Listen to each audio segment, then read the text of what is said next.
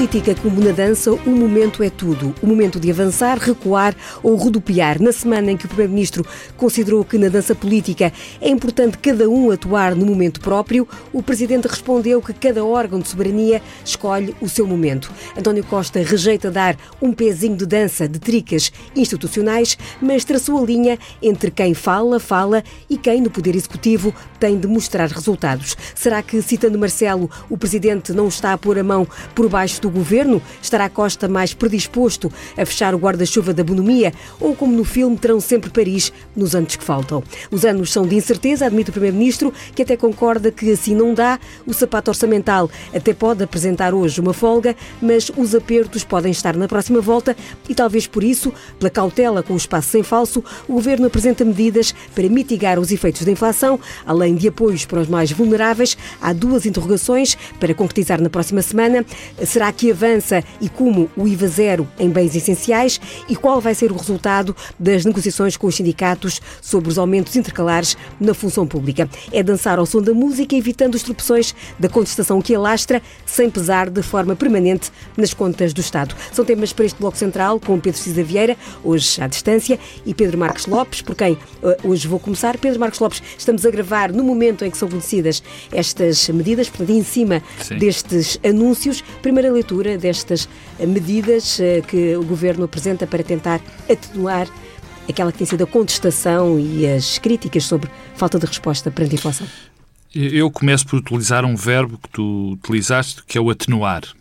Eh, ninguém, no seu perfeito juízo, pode considerar que o Estado, o Governo neste caso, tem condições para uh, suprir todos os problemas que uma, geração, que uma geração, que uma inflação destas gera na nossa comunidade, particularmente uma comunidade pobre.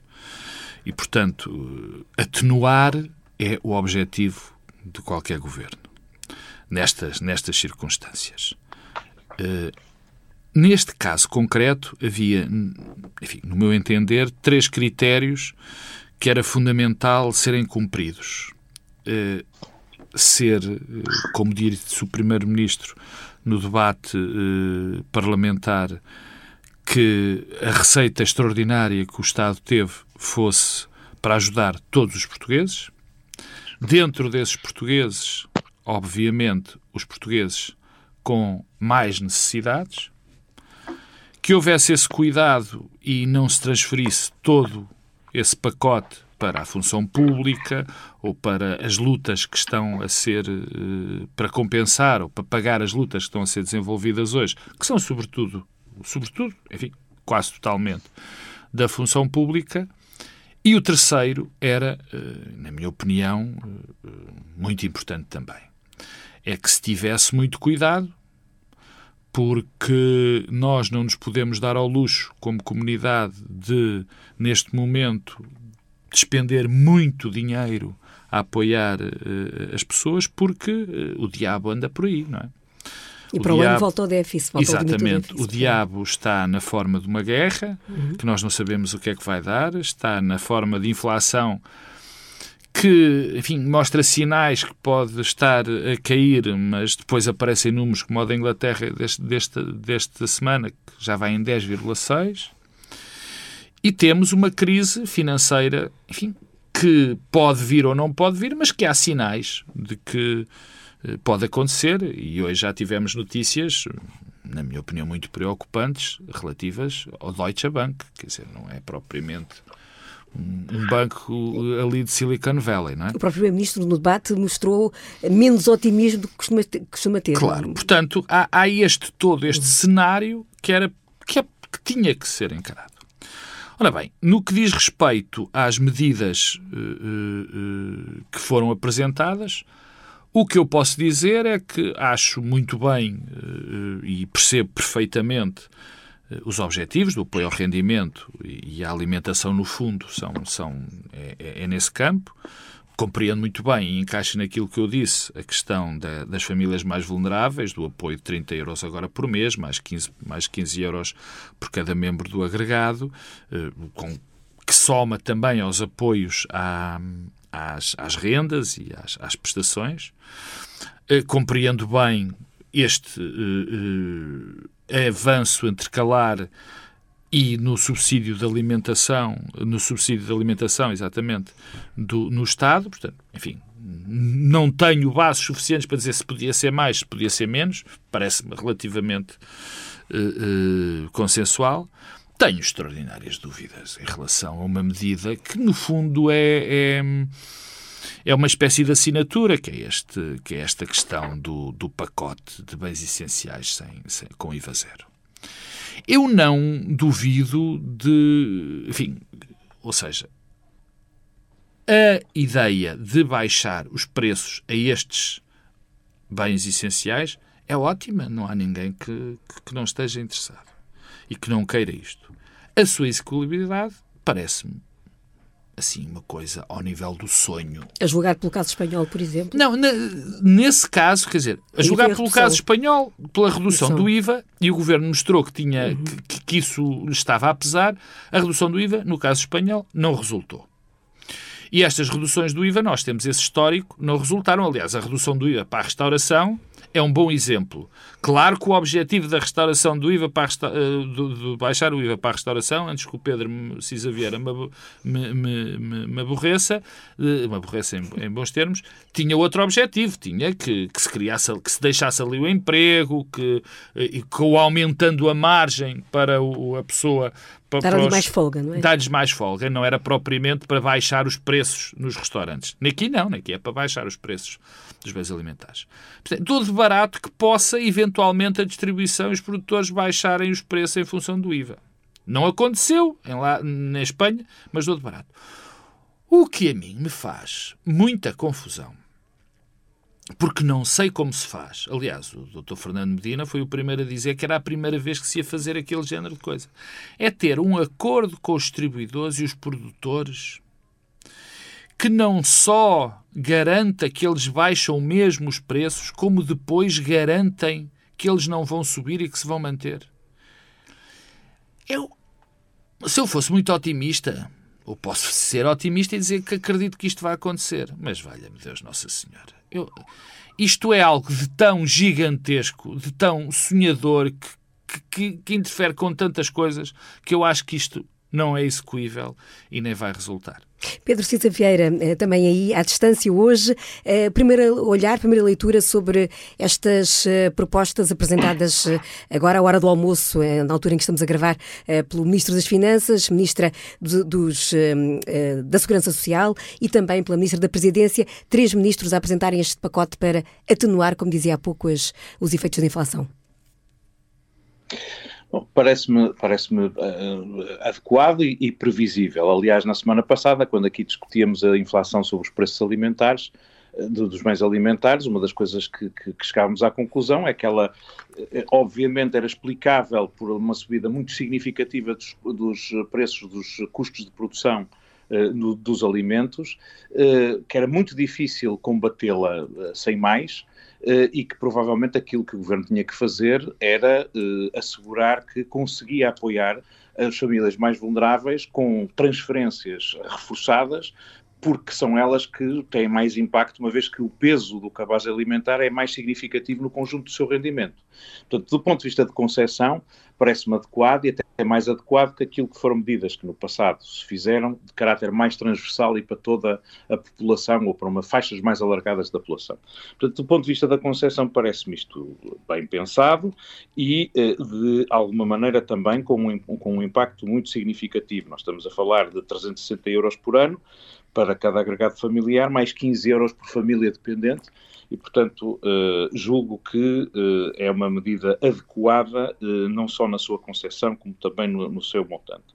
e também é explicável, é outra nota, é explicável pelo desempenho das finanças públicas. É, é, essa medida e as outras são explicáveis pelo, pelo, pelo, pelo, desempenho das finanças públicas. Eu acho que, particularmente num contexto tão, eh, tão perturbado dos mercados financeiros, num contexto em que a União Europeia avisa que a suspensão das regras de orçamentais deixarão de estar em vigor a partir do próximo ano e começa isso desde já a ter também algum. Uh, a chamar a atenção dos investidores para aquilo que possam ser as situações dos vários Estados-membros, estes resultados deixam-nos em, em melhor uh, condição para, para enfrentar isso. E, e, portanto, eu acho que isso, isso, estas, estas medidas aqui fazem, fazem sentido. O tema dos preços dos bens alimentares, eh, eu tenho a, a mesma a mesma dúvida que o Pedro Marques Lopes apresentou, ou seja, a experiência de redução eh, do IVA sobre os bens alimentares em Espanha não serviu para nada. Foi perda de receita fiscal, sem que isso tivesse qualquer espécie de impacto no bolso dos consumidores, talvez tenha beneficiado produtores agrícolas, etc., que sim, se, se confrontaram com, com subidas de, de, custos, mas não, não teve o impacto pretendido, ou seja, foi anunciado uma medida para reduzir ou mitigar o aumento dos preços dos produtos alimentares e rapidamente ela foi consumida. Portanto, o que, aqui o que me parece que está em causa é eh, trabalhar eh, num modelo que, por exemplo, se seguiu em França recentemente, em que, sentando representantes de toda a cadeia alimentar, desde a produção até à distribuição, passando por eh, importadores de cereais, passando por, eh, por uh, industriais do, do setor agroalimentar, etc., se conseguir uma, uma estabilização dos preços dos produtos alimentares. Foi conseguido em França, por um período de três meses. Aqui o que me parece que vai acontecer é um acordo no mesmo sentido, em que o Estado dá uma contribuição que é basicamente entregar algumas verbas aos produtores agrícolas, cerca de 100 milhões de euros, e algumas verbas do ponto de vista do IVA a suportar pelo consumidor, são cerca de 400 milhões de euros, para contribuir para essa estabilização. Eh, não me parece impossível fazer-se isso, Uh, e, e se isso for feito, vai ter um impacto muito positivo sobre a inflação. Vocês reparem o seguinte: ao contrário do que aconteceu com os produtos energéticos, em que nós tivemos uh, subidas muito significativas dos preços dos combustíveis logo no final de 21. Hum. Uh, subidas do preço do gás e da eletricidade no início de 2022. e, portanto, o grosso desses, de, de, de, das subidas aí aconteceu nesses primeiros meses. Uh, e, portanto, nós agora já estamos com os preços do petróleo, os preços do gás abaixo daquilo que eram os valores em 2021 mesmo. Uh, nós, relativamente aos bens alimentares, o crescimento dos preços começa sobretudo em março e abril de 2022. Portanto, nós estávamos, por exemplo, em fevereiro, ao medir a inflação dos preços dos bens alimentares, estávamos a comparar o preço em fevereiro de 2023 com o preço em fevereiro de 2022, onde ainda não tinha começado a escalar. Portanto, o que é que vai acontecer nos próximos meses? Vai acontecer que nós já vamos estar a fazer a comparação, por exemplo, quando chegarmos a abril, maio, nós já vamos estar a fazer a comparação entre preços de produtos agrícolas em abril ou maio de 23 com o mesmo mês do ano anterior, onde os preços já tinham subido bastante. Se conseguirmos estabilizar isto, se estamos a ter uma redução dos custos da energia, uma redução dos custos dos fertilizantes, etc., é bem possível que haja uma estabilização ou até uma redução uh, dos preços dos bens alimentares que vai ter um impacto muito grande na redução do valor da inflação no seu conjunto. Portanto, acho que isto, se for bem trabalhado e bem pensado, só me faz pensar que, eh, estando isto a, a, ser concebido, aquele, aquelas, aquela, deixo, perturbar a discussão da opinião pública a semana passada, ao começar a tentar Sim. apontar culpas para estes ou para aqueles, só veio perturbar um ambiente que uh, vai ter que ser reconstituído para se conseguir fechar este acordo. E, portanto, uh, mostrou isto... assim um governo em, em, guerra com alguns setores. Acho que foi um bocadito uh, inútil, porque afinal de contas vai ser necessário contar com todos esses setores para se conseguir fazer esta estabilização dos preços dos bens alimentares, que, que não me parece impossível e que, e que espero que seja Um possível. bocadito inútil é uma simpatia eh, tua daquelas simpatias brutais, quer dizer, isto mostra também uma falta de coordenação e uma falta de, de, de entendimento entre os vários protagonistas do governo que é absolutamente inexplicável. Há uma semana tínhamos o Ministro da Economia a dizer que basicamente a culpa da inflação era dos distribuidores que andavam a se há uma semana Há uma, há uma semana, semana, não, há 15 dias. Que não era oh, bem assim. Ó oh Pedro, está bem, desculpa, 15 dias, 10 dias, 15 dias. Oh, por amor de Deus. E esta semana vem-se dizer que através de um grande esforço coletivo, como dizia Zé Mário Branco no FMI, através de um grande esforço coletivo com os distribuidores e com os produtores, vamos conseguir atingir isto. Quer dizer, primeiro cria-se desconfiança no setor importante e agora abre-se as portas e vamos ser todos amigos e vamos fazer aqui um esquema que eu também, também posso, posso partilhar. Isto que o Pedro disse, que eu adorava que isto corresse bem. Que eu estou e rezo até aos meus deuses pagãos para que, que, que, que corra bem. Agora, a execuibilidade disto tenho muitas dúvidas. Penso que Xavier, e mesmo perguntar se, tendo em conta o curto espaço de tempo em que houve esta, esta mudança, vá lá, de agulha e estes resultados que, que se esperam, eh, o Governo anunciou há pouco que na próxima semana esperava já começar a encetar esse diálogo e a chegar até a conclusões, se tudo isto não se torna aqui um bocadinho difícil de alcançar, como dizia o Pedro Marcos Lopes? Eu acho que já houve, eh, já houve contactos, aliás, vi notícias nesse sentido, que já terá havido contactos com a APED, uh, Ministério das Finanças, no sentido de se trabalhar isto, e acho que, portanto, não, não acho impossível uh, fazer um entendimento que vise a estabilização dos preços ao consumidor num conjunto significativo de bens, que depois, se conseguir, e é o que eu estou a dizer, se conseguimos estabilizar o preço dos bens e se comparar, começarmos a comparar então os, os, preços dos bens nos próximos meses com aquilo que era no mês homólogo do, do, do, do ano anterior, isso vai significar uma redução grande da inflação sobre os preços dos produtos alimentares inevitavelmente, ou seja, já não vamos estar a ver saltos de 20%, porque já vamos estar a comparar com valores que já eram eles próprios mais elevados. E a inflação, como sabem, eh, reduzir a inflação não é baixar o preço, é o preço crescer menos. Portanto, eu acho que há condições para isso, isso é importante, Uh, e, e, e, só acho, mais uma vez, que era, foi escusado uh, aquele ruído se, se o caminho possível era este.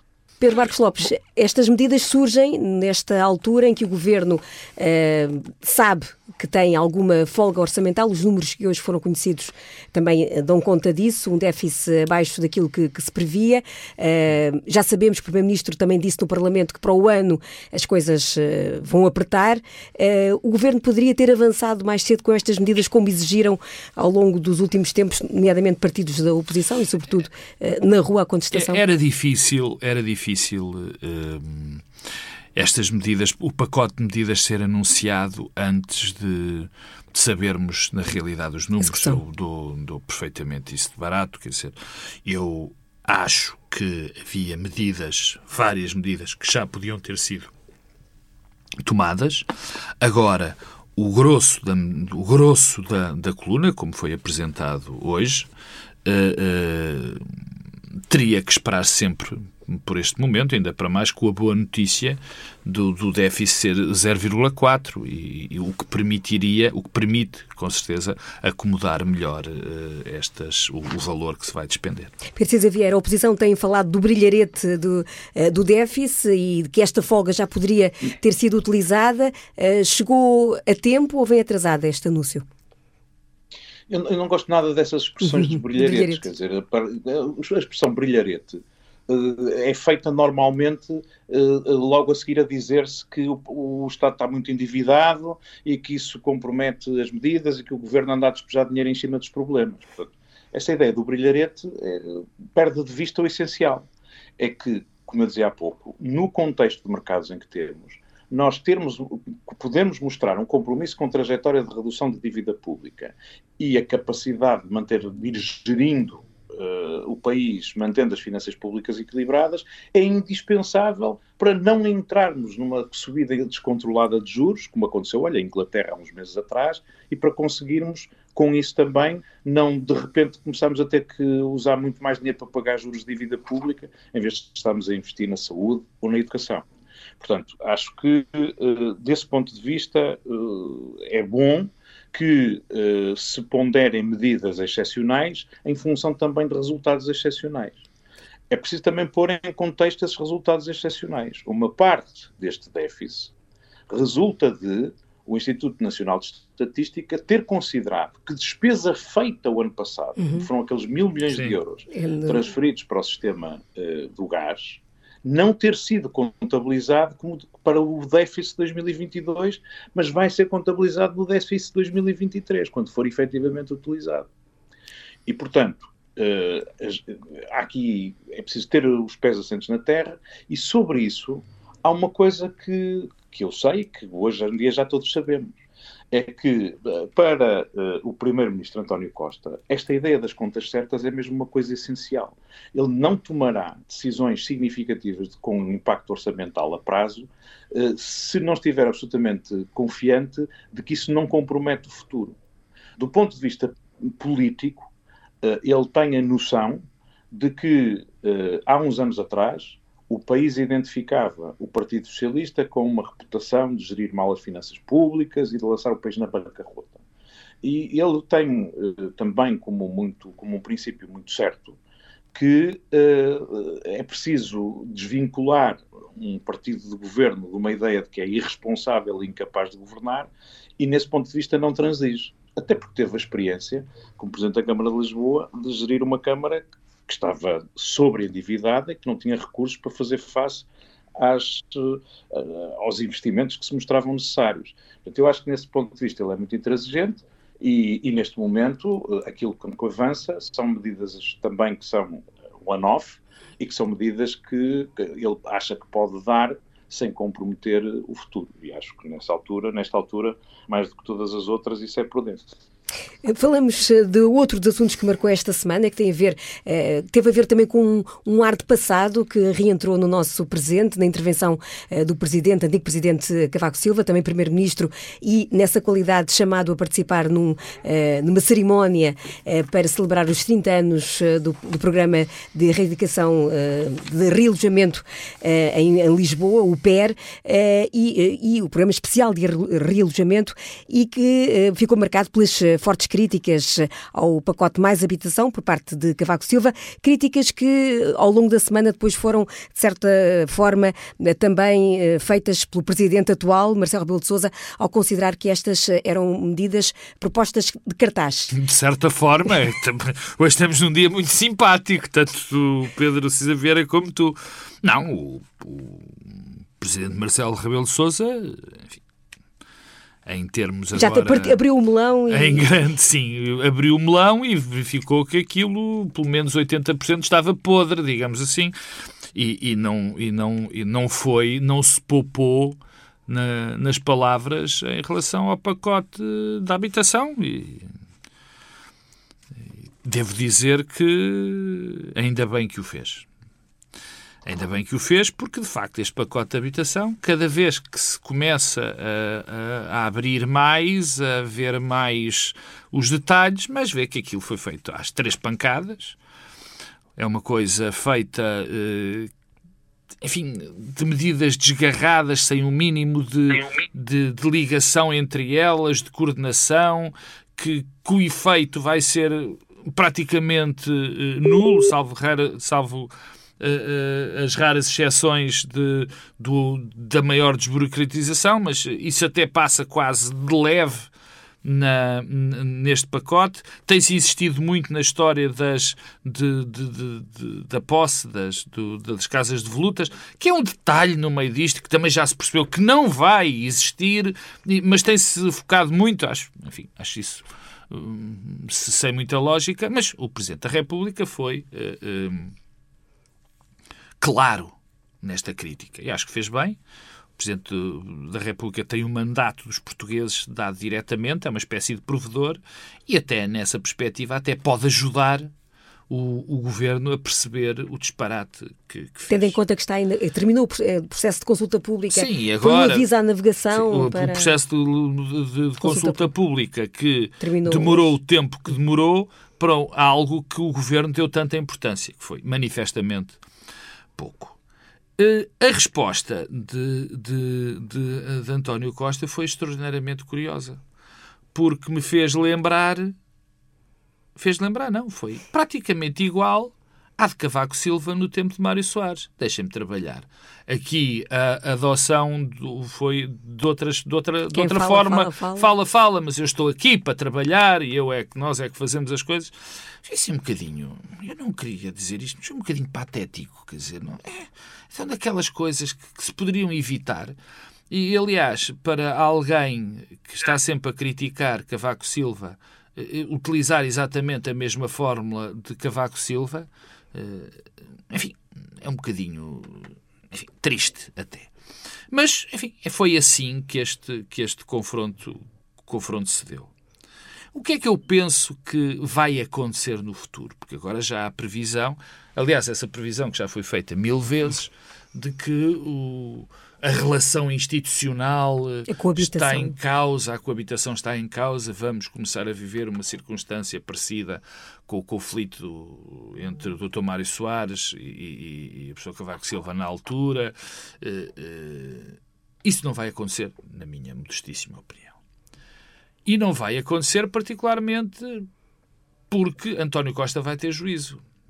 É muito difícil, neste momento, uh, é muito difícil, não. Seria um erro brutal acrescentar a todos os inimigos que tem na rua, eh, na oposição, normais, eh, dentro do seu próprio governo, dentro do seu do governo, parece-me claro, até esta do António Costa e Silva e do Fernando Medina, uma coisa quase absurda, não é? Como disse bem o Pedro Cisa Vieira. Ele não vai querer acrescentar outro adversário, eu utilizei inimigo e mal, uhum. mas pronto, chamemos adversário, com este significado, com esta popularidade. Portanto, António Costa vai moderar a sua crítica e vai ficar tudo mais ou menos como estava. Tal como Marcelo Rebelo de Sousa também vai moderar essa mesma, este, este tom. Por motivos que também se me figuram óbvios, não é? Para já, porque o caso institucional, que, estão lá para cooperar institucionalmente, e isso que fique sempre claro mas também porque Marcelo Rebelo de Sousa sabe que não pode abrir nenhuma guerra a António Costa, nem pode contribuir para, uma, para um clima em que se haja mais contestação social, que haja mais problemas para o governo, porque, como ele sabe e todos nós sabemos, neste momento, Tina. Não é? Neste momento, Tina. Ou seja, não há alternativa. Pedro Cisa Vieira, como é que uh, se deve entender esta escalada no tom, pelo menos no tom, uh, das uh, trocas públicas de críticas entre o Primeiro-Ministro e o Presidente da República a propósito deste pacote de mais habitação? Eu acho que se deve entender com alguma preocupação. eu, já, eu, eu, eu tenho a ideia, e, acho que já partilhei convosco, a ideia de que o, o, o, presidente Marcelo e o primeiro-ministro António Costa têm e tinham a noção de que ambos beneficiavam politicamente do facto de o povo sentir que havia uma boa cooperação e entendimento entre eles e que daí resultava instabilidade institucional e capacidade de enfrentar melhor dificuldades. E, e, isso era facilitado pelo facto de terem uma boa relação pessoal, pelo menos de apreço pessoal que, que, é, que, é, que é sincero. E, e, portanto, eh, isto são sinais de desentendimentos que há uns tempos atrás não existiam. Ou seja, nos últimos anos houve momentos de desalinhamento, de dificuldades, etc., mas que não transpareciam de uma forma tão evidente para fora. Eu acho que houve aqui dois ou três casos, mas isso aconteceu. Portanto, eh, eu acho que, como eu acho que o bom entendimento institucional entre eles é uma vantagem para o país, porque, eh, sobretudo num contexto eh, complicado, as instituições principais da nossa democracia têm que funcionar bem, olho para isto com alguma preocupação. E neste este caso da habitação é muito interessante de, de, assistir, porque durante esta semana, nas últimas semanas, nós não estivemos a falar de habitação em Portugal. A propósito do pacote mais habitação, aquilo que tivemos a fazer foi combate político ao governo. Eu acho que o governo se colocou a jeito para isso, é verdade. Mas não se esteve, durante estes, estes tempos, a falar do problema da habitação. Uh, não falou dele o presidente Cavaco Silva, não falou dele o, o, presidente Marcelo Rebelo de Sousa, não falaram deles os partidos da oposição, nem sequer aqueles comentadores que vão falando sobre o pacote mais habitação. Eu, quando, quando, quando o anúncio do pacote foi feito, e começamos imediatamente as primeiras reações, eu disse aqui que isto era um caso de estudo de uh, aplicação de técnicas conhecidas para dar cabo de propostas políticas, que são aqueles três argumentos: uh, invocar que as propostas só vão ser ineficazes, segundo que as propostas ou não são execuíveis, que as propostas não são eh, capazes de atacar os problemas essenciais. E o terceiro é o tema do espantalho. Escolhe-se em muitas propostas uma coisa que possa corporizar a oposição, que possa servir de para-raiz a todos os descontentamentos e esquece tudo o resto. E uh, acompanhar a discussão sobre o pacote mais habitação durante estas semanas foi uma espécie de caso prático de aplicação disto. E, de facto, o, o governo colocou-se a jeito e recebeu todo, exemplos disto tudo. Olha, que eu vinha ter propostas que... normais, Pedro, desculpa lá, e que fosse isso. Mas quer dizer, se esse discurso não, mas, existe, oh, oh, Pedro, é porque elas não vou, são, de facto. Dizer... os argumentos foram todos os mesmos. Esta proposta é estas propostas são inexequíveis, não há condições para fazer, etc, etc. Disse isto, o maior, o maior exemplo disto foi o, o, presidente Marcelo Rebelo de Sousa, que disse que eram leis cartazes, a gente não percebe se ele está a falar do arrendamento compulsivo, está a falar dos vistos gold, está a falar dos benefícios fiscais, está a falar da, da entrega a privados de imóveis do Estado para reconstrução da habitação acessível. Não, não percebemos do que é que ele está a falar, mas ele disse isto é inexequível. Isto é uma lei cartaz. Depois, quando, o outro exemplo é aquela coisa de isto não ataca os problemas essenciais. A maneira essencial de trabalhar disto, isto é o que todos os comentadores gostam de dizer, ou disse o Presidente Cavaco Silva, que disse é preciso entregar aos municípios a, a tarefa de, de, de atacar o problema da habitação, como eu fiz há 30 anos atrás. Bom, há 30 anos atrás ele fez um programa, de facto, muito importante, que permitiu construir cerca de 35 mil fogos, e foram os municípios que fizeram com financiamento do Estado. Isto é mais ou menos o equivalente ao programa Primeiro Direito, que pretende fazer os municípios executarem 26 mil fogos com recursos a fundo perdido, aliás. O terceiro é o tema do espantalho. Eu uso aqui o espantalho e digo, bom, isto aqui, o arrendamento compulsivo é uma coisa assustadora, isto é stalinista, isto é o comunismo que vai voltar, etc. E não se fala de mais nada só que este governo é stalinista quando, quando, quando se fala de o acabar com os vistos gold, vai fazer os investidores eh, estrangeiros desaparecerem de Portugal, etc, etc. Portanto, o, o governo recebeu aqui uma, um caso prático de como se deixou encurralar na discussão de um tema e deixou pura e simplesmente passar à margem. Ele, ele, ele de facto permitiu que esta, quer dizer, o tema do arrendamento compulsivo é uma nota de pé de página nesta discussão. É isso que eu Aquilo é disse. É basicamente Pedro. acrescentar mais uma ferramenta ao panóplia de, de, de, ferramentas que os municípios têm à sua disposição para tentar lidar com escassez de oferta no mercado. Temos 5 mil fogos identificados como fogos devolutos no país. Tenho muitas dúvidas que isto vai ser usado como mais do que um instrumento dissuasor para ver se convence os proprietários a tentar metê-los no mercado. Mas vai ser muito pouco utilizado não falamos, pura e simplesmente, de coisas que são absolutamente necessárias para nós atacarmos mesmo o problema da falta de habitação, que é mais oferta. E não é só os 26 mil focos para as famílias mais carenciadas, é como é que nós aumentamos a oferta a preços acessíveis para as famílias da classe média. E esta, as medidas que eh, no pacote da habitação estão previstas os incentivos fiscais, a simplificação dos licenciamentos, a, a, possibilidade de alterar os usos previstos nos planos de diretas municipais, deveriam ter sido até mais trabalhadas, mais detalhadas, porque eventualmente dali é que podem vir soluções a, a, a prazo para isto. E por isso eu acho que o governo. Eh, com preocupações certas, com medidas adequadas, misturadas com outras, pouco significativas, mas que foram apresentadas como tendo um grande simbolismo, uh, levou aqui uma lição. Uh, espero que desta lição alguma coisa fique. O que é mais importante é nós construirmos mais ferramentas para podermos resolver o problema da habitação.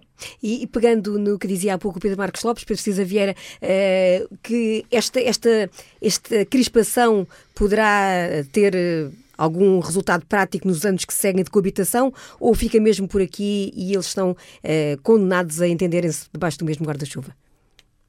Eu, como disse, acho que é bom para o país que eles se entendam e acho que eles também se sentem mais confortáveis quando estão a entender-se do que quando estão nesta, nesta situação. É um bocadinho, mas quer dizer, eh, fica sempre alguma coisa, não é? Uma relação, quando tem, quando tem, uh, quando tem uh, chispas que são visíveis para terceiros, alguma coisa ali falha. Eu acho que é importante que eles percebam que o país precisa de um bom entendimento institucional e que quem tem que fazer oposição ao governo, ou quem tem que ser visto como fazendo oposição ao governo, é mesmo o principal partido da oposição. Uh, e, e, portanto, que uh, até porque se os portugueses começam a entender o Presidente da República não como, digamos assim, garante da estabilidade institucional, mas como uma espécie de protagonista da oposição às medidas do governo, então o que também está a fazer é eh, obscurecer o papel de construção de uma alternativa que tem que ser o do líder da oposição. Pedro, mas quem tem de fazer limite, isso é o líder da oposição, limite. não é o Presidente da República, valha-me Deus. Não é por causa do Presidente da República que o líder da oposição não consegue fazer isso. Perdoar-me-ás. O que eu estou a dizer, o que eu estou a dizer é o seguinte: uh, se o Presidente da República permite que se instale a ideia de que ele está a fazer oposição ao governo. Ele que tem muito mais impacto mediático e político, ele que tem muito maior peso no conjunto da nossa sociedade. Obviamente, ele está a retirar o palco e a atenção que outros poderiam precisar de ter se se quer construir uma alternativa. Mas Eu acho pode demitir que a alternância funções. é um valor da democracia. Todos nós. E para haver alternância é preciso que haja na oposição um, um polo capaz de ser percebido pelos eleitores como corporizando uma alternativa. Se uh, um, um protagonista de peso acaba por assumir esse papel, está a retirar visibilidade e está a tornar mais difícil construir a alternativa. É só esse o meu ponto. E o meu ponto tem a ver com o seguinte: tem a ver com o facto do Presidente da República, qualquer que ele seja, é, já que o disse muitas vezes, uma espécie de provedor do cidadão. Eu bem sei, eu bem sei que a construção de uma alternativa não, não pode ser constantemente minada por pessoas do mesmo espaço político. Isso é, é, é como é. Simplesmente o Presidente da República também não se pode demitir das suas funções para abrir espaço para o líder da oposição brilhar porque ele, pura e simplesmente, não brilha. Quer dizer, eu sei que o Presidente da República também deve ajudar a construção de uma alternativa. o que tu estás a dizer é o seguinte, aí, mas aí o que tu estás a dizer é, não é o Presidente da República que não deixa o líder claro, da oposição aparecer, claro, é o líder da oposição claro. que é tão fraquinho que o Presidente da República tem que ocupar os espaços dele. O fraquinho, fraquinho és tu, és tu que estás a dizer. Não, não, não é? sou eu, és tu que estás não, a sugerir. O fraquinho, se eu digo é... Não, vazio. Não me parece, não me parece que o líder da oposição esteja a fazer o suficiente para que seja visto como um líder da oposição forte e não é por isso acontecer que o Presidente da República se tem de demitir das suas funções. E esta semana, ou estas semanas, ficou bastante claro. Porque as críticas que tu, Pedro Cisa fizeste a alguma oposição por, eh, por causa desse tipo de críticas pontuais, isto e aquilo, foi exatamente o que fez ou o que não fez, por uma determinada forma, Luís Montenegro. Quer dizer, as críticas substanciais, as críticas que foram mais, uh, que tiveram mais a cuidado, dizer, foram feitas é, pelos é mesmo, outros. Isso é mesmo muito, porque ele é não fez. Muito é mesmo muito complicado. Não Quando digo um tipo não. cai em desgraça ou não, ou não faz, é assim. O PSD procurou antecipar-se ao governo e apresentou propostas é para uh, a habitação antes do governo apresentar as suas. Apresentou-as na Assembleia da República essas propostas foram apresentadas e, e vão baixar às Viabilizaram, foram viabilizadas em, em conjunto com as propostas do governo. E, no entanto, ninguém ligou nada. E porquê que ninguém ligou nada? Porque não estão interessados em discutir a habitação. Estão interessados em atacar o governo. E sobre o papel do Presidente da República, eu acho que aqui há duas semanas ou coisa assim, eu elogiei a forma como o Presidente da República, na entrevista que tinha dado, falou sobre o pacote mais habitação identificando preocupações uh, comuns ao, ao, principal partido da oposição e ao governo, identificando as, os pontos em que ali há, como ele dizia, há possibilidade de conversa a caminho para fazer e desvalorizando as propostas de ambos em algum ou outro aspecto. Aí sim, o Presidente da República estava a atuar como provedor e a exercer a sua magistratura de, de, de, influência no sentido de procurar caminhar relativamente à construção de uma solução para um problema que existe. Eu acho que ele esta semana foi um bocadinho mais longe. Ou seja, ele, ele não falou do pacote no seu conjunto, ele delimita, pelo menos daquilo que foi depois muito utilizado, ele sabe muito bem como projetar uma ideia na comunicação social, aquilo que ele diz, isto, é, isto é uma, são leis cartazes. Este slogan pegou, todos nós o utilizamos, é uma das grandes qualidades do professor Marcelo, que é usar umas coisas que depois toda a gente utiliza, e ele quis fazer isso. E, portanto, ele quis desvalorizar tudo, ele quis tornar, transmitir a ideia de que todas as propostas em matéria de política de habitação do governo são inúteis, inexecuíveis e que, portanto, eh, foi um ataque, acho eu. Portanto, eu, eu, eu tomo isto como uh, um sinal de um, um, tom diferente na relação entre Presidente da República e Primeiro-Ministro, uh, que eu acho que não é vantajoso nem para eles, nem para o país.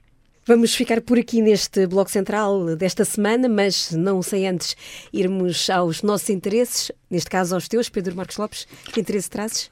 Olha, o meu interesse uh, chama-se teatro. O teatro uhum. é um interesse já, que, eu, que eu aqui já demonstrei há muito tempo. Mas dentro desse interesse eu vou contra os meus princípios. É que vou falar de uma peça que ainda não fui ver, que só vou ver a próxima semana. Mas há uma razão para eu falar dessa peça. Aliás, há duas. A primeira é o facto de ser uh, uma das minhas peças favoritas.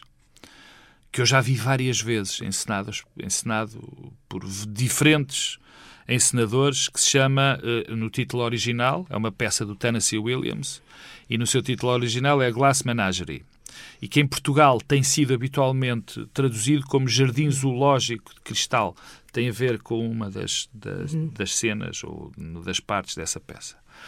A segunda razão é por ser no Teatro Meridional. Eu já falei aqui de muitas companhias e ainda não tinha falado do Teatro Meridional. O Teatro Meridional faz um trabalho extraordinário no que diz respeito ao teatro, até na formação de pessoas para ir ao teatro, de atores, e portanto vale muito a pena ser homenageado.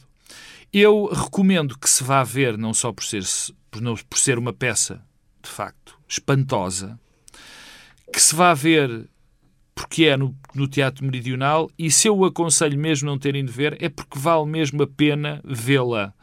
Depois, para a semana, eu digo uh, se gostei desta encenação ou não gostei, mas uh, só ir ao teatro vale a pena, mesmo não gostando depois.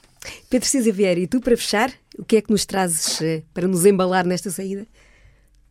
Pois, eh, eu trago, eh, trago a evocação de uma pessoa que, se fosse viva, teria feito anos esta semana que passou e que é, é Elis Regina, hum. que é uma das grandes cantoras da música popular mundial. Ah, bom. acho que está ao nível da Billie Holiday ou da Aretha Franklin mas ao mesmo tempo é mais versátil que qualquer daquelas duas, o que quer dizer, o que quer dizer bastante. Uh, tem uma capacidade vocal fantástica e uma capacidade dramática também extraordinária. E então uh, lembrei-me de uh, sugerir ouvirmos uma canção, que é uma canção do Chico Buarque e do Francisime, cuja criação ela está intimamente ligada. A história uh, é que o Chico Buarque e o Francis Zime começaram a escrever uma canção uh, numa noite de copos e aquilo estava já, já estava em um estado tão desgraçado que não conseguiram concluir a canção. E a Elis Regina estava nessa altura a preparar-se para gravar um álbum, estávamos em 1972, tinha-se divorciado, uh, estava a trabalhar com um pianista arranjador, o César Camargo, depois, aliás, viria a ser seu marido, e ela começou, uh, e ele, ele sugeriu-lhe que ela cantasse o que já havia da canção do Chico Buarque e do Francisimo.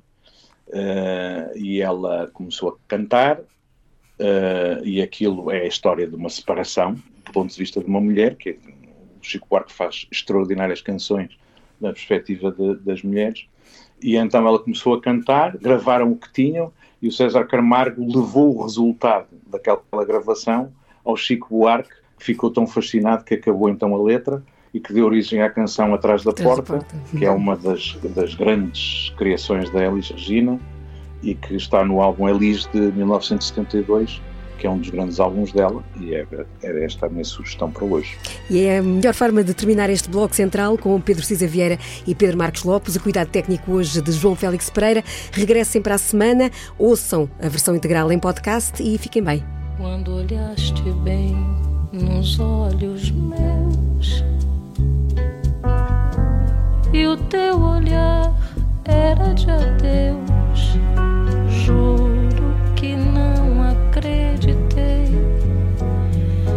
Eu te estranhei, me debrucei sobre teu corpo e duvidei. E me arrastei e te arranhei e me agarrei